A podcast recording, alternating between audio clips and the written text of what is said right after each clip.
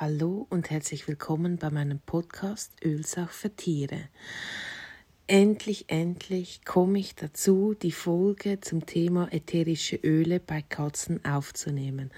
Es war mir die letzten Wochen nicht möglich, aufgrund von extremen Reizhusten diese Podcast-Folge aufzunehmen. Ich habe das mehrmals probiert, aber man will schon einen Podcast hören, wo der der Host einfach reinhustet. Und ja, somit ähm, bitte entschuldigt die lange, lange Pause. Aber äh, ich bin wieder da. Und ja, heute geht es in der Podcast-Folge eben um das ähm, einerseits von euch gewünschte Thema ätherische Öle bei Katzen und auch von mir ein Anliegen, ähm, dass ich eben diesen Podcast dazu mache, weil ich einfach der Ansicht bin, dass da dieses Thema unbedingt aufgegriffen werden muss. Ja, ähm, wie ihr wisst, wenn ihr mir schon länger folgt oder eben auch meine Posts liest, ich verwende keine ätherischen Öle bei Katzen, außer in der Sterbebegleitung.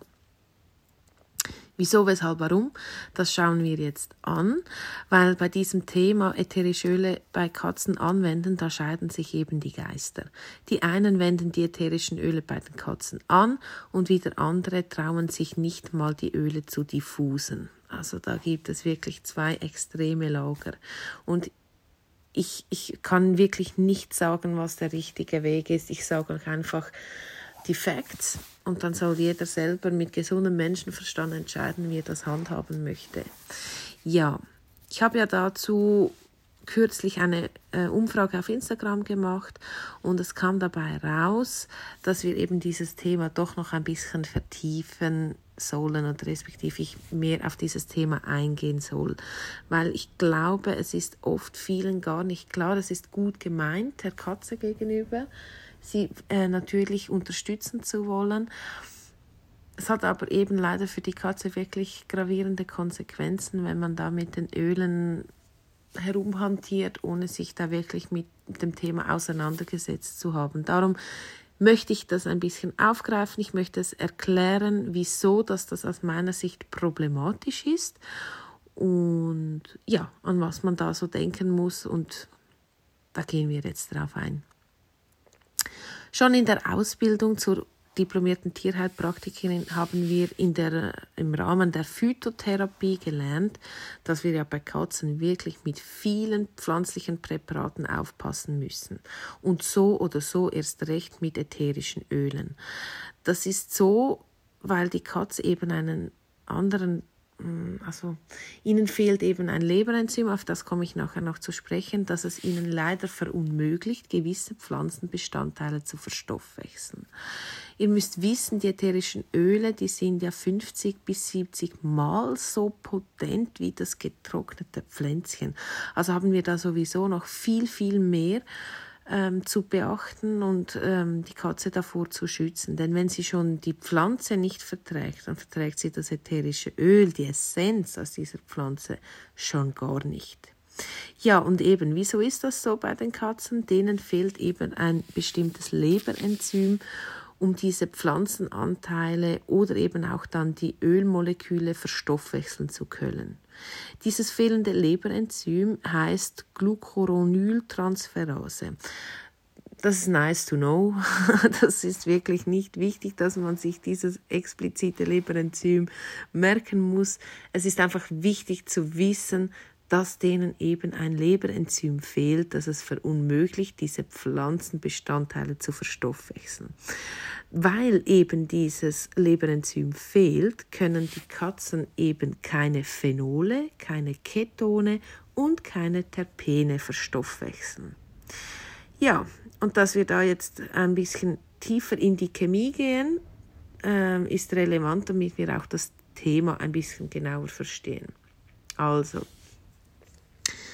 Viele von euch wissen ja, dass die ätherischen Öle sehr flüchtige, ähm, flüchtige mm, Mittel sind. Die alle ätherischen Öle sind Vielstoffgemische, das heißt, sie setzen sich wirklich aus einer großen Vielzahl und das teils bis zu 500 verschiedene organische Verbindungen zusammen. Das ist beachtlich.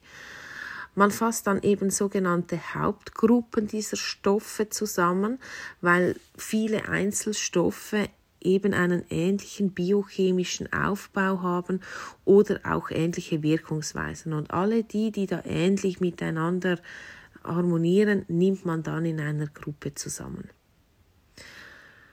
Ja, die Beschreibungen zu den ätherischen Ölen basieren da immer wieder auf wissenschaftlicher Forschung der Einzelstoffe und auf den Beobachtungswerten. Das ist wichtig zu wissen. Diese Inhaltsstoffe, die lassen sich grob mal in zwei Hauptgruppen aufteilen. Da haben wir einerseits die Terpene. Das, diese machen ca. 90 Prozent der Inhaltsstoffe aus und die aromatischen Verbindungen, die all, äh, die alle einen Benzolring aufweisen. Ihr müsst da jetzt nicht chemisch so gut im Bilde sein, dass ihr das versteht, aber einfach, dass ihr wisst, wir haben diese zwei Hauptgruppen. Und wenn wir wissen, dass 90 Prozent in der Regel äh, der Inhaltsstoffe die Terpene sind, dann wissen wir schon, da haben wir ja schon ein grundlegendes Problem, weil die Katze ja Terpene nicht verstoffwechseln kann. Ja, jetzt eben zu den Stoffen, die sie nicht ver, äh, verwerten kann. Einerseits die Terpene und da gibt es auch verschiedene Terpene-Sorten. Sie sind eben die Terpene in der Pflanzenwelt vor allem in in den Blüten vorhanden, in Blättern, in Früchten, in Rinden und in Wurzeln. Also die treffen wir da sehr vielseitig an. Und wenn wir jetzt so an die ätherischen Öle denken, ja, wir haben Blütenöle, wir haben Öle, die aus Blätter gewonnen, äh, Öle aus Blätter gewonnen werden, wir haben ähm, Wurzelöle, also Vetiver ist zum Beispiel aus der Wurzel von von den Gräsern oder eben auch die Harzöle oder die Holzöle. Also da haben wir ja schon eine große, große Auswahl, die da eigentlich für die Katzen wegfällt. Ja, dann haben wir die nächste Gruppe, das sind die Ketone. Die Ketone, die entstehen jeweils, ähm, wenn Terpenalkohole oxidiert sind.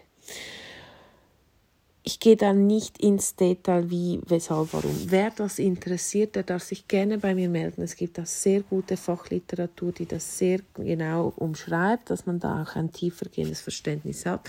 Nicht jeder will auf chemischer Basis wissen, wie die Öle funktionieren. Mich persönlich interessiert das und ich möchte es wirklich heranziehen, dass man einfach ein bisschen besser versteht, wieso dass das jetzt eben bei den Katzen kein geeignetes Mittel ist, um sie zu unterstützen. Da gibt es andere Möglichkeiten. Ja, eben, wir sind bei den Ketonen, die eben aus oxidierten Terpenalkohol entstehen. Auch hier gibt es wieder verschiedene Sorten der Ketonsorten. Das muss man einfach im Hinterkopf bewahren. Und dann haben wir ja noch die dritte ähm, Gruppe, das sind die Phenole. Die Phenole, das ist eigentlich eine Bezeichnung für zumeist die aromatische und die wohlriechende Verbindung oder Verbindungen, die eben aus so einem Benzolring und einer oder mehreren daran gebundener Hydroxylgruppen bestehen. Ja. Wichtig zu wissen, wer sich ein wenig mit der chemischen Zusammensetzung der Öle auseinandergesetzt hat oder auseinandersetzt, wird feststellen, dass eben in jedem ätherischen Öl diese Bestandteile enthalten sind. Und da sind wir ja schon beim Schlüsselpunkt oder beim, beim Punkt äh, angekommen, wieso dass ich persönlich die ätherischen Öle bei Katzen eben nicht verwende. Weil mir ist kein Öl bekannt, das diese Be äh, Inhalte, äh, Inhaltsstoffe nicht beinhaltet und somit verwende ich diese Öle bei den Katzen nicht. Ob ich jetzt nun das Öl auf eine Katze auftrage oder es ihr innerlich gebe, das spielt im Großen und Ganzen gar keine Rolle mehr, weil das wird einfach aufgenommen vom Organismus. Auch die Reinheit der Öle spielt hier nur eine sekundäre Rolle. Natürlich, wenn wir dann schon etwas mit Öl machen, dann bitte einfach mit wirklich 100% reinen Ölen. Aber ähm, das Problem ist hier ja wirklich an sich die chemische die chemischen Bausteine, die chemische Zusammensetzung des Öles und nicht die mögliche mangelnde Reinheit. Also das Problem fängt ja schon ganz woanders an. Und dann kommen wir zum Thema Diffusen. Diffusen ist aus meiner Sicht als Tierheilpraktikerin und Katzenbesitzerin die noch am ehesten vertretbarste Möglichkeit, die Öle zu verwenden. Und zwar aus dem Grund, da die Ölmoleküle so stark verkleinert und ähm, verteilt werden im Raum, dass eben die Katze nicht die gesamte Dosis kriegt. Voraussetzung ist aber auch hier immer wieder, dass die Katze den Raum verlassen kann. Und nicht, dass ich da hochdosiert dahinter gehe oder die Katze nötige, sie in eine Box ähm, sperre und dann den Fuße vor die Box stelle. Also solche Sachen gehen aus meiner Sicht nicht. Die Katze muss frei wählen können, ob sie eben den Raum wieder verlassen möchte. Ja. Ähm, ganz wichtig, vorsichtig sein, generell auch beim Diffusen. Bitte weglassen Eukalyptus und Teebaumöl, weil die beiden sind für Katzen immer toxisch und sollten daher wirklich nicht mit Katzen in Kontakt kommen. Das ist wirklich wichtig. Dann haben wir eben ähm, trotzdem Vergiftungserscheinungen, die, die auftreten können. Und zwar ist es so, wenn wir jetzt ätherische Öle der Katze ins Futter geben. Und das verdünnt machen, ist auch stark verdünnt. Und wir machen das aber lange, wir machen das über einen langen Zeitraum. Da hat sie keine akuten Vergiftungserscheinungen. Das wird man irgendwann feststellen im Blutbild, dass die Leberwerte nicht mehr in Ordnung sind und die Leber nicht mehr nachkommt. Und wir wissen, die Leber ist sehr, sehr wichtig für den Organismus, für das ganze Entgiften und blöd gesagt Müll beseitigen im Körper. Wir können also uns nicht leisten, die Leber der Katze zu ruinieren. Darum, das wird man erst feststellen, wenn, wenn sozusagen der Mist schon geführt ist.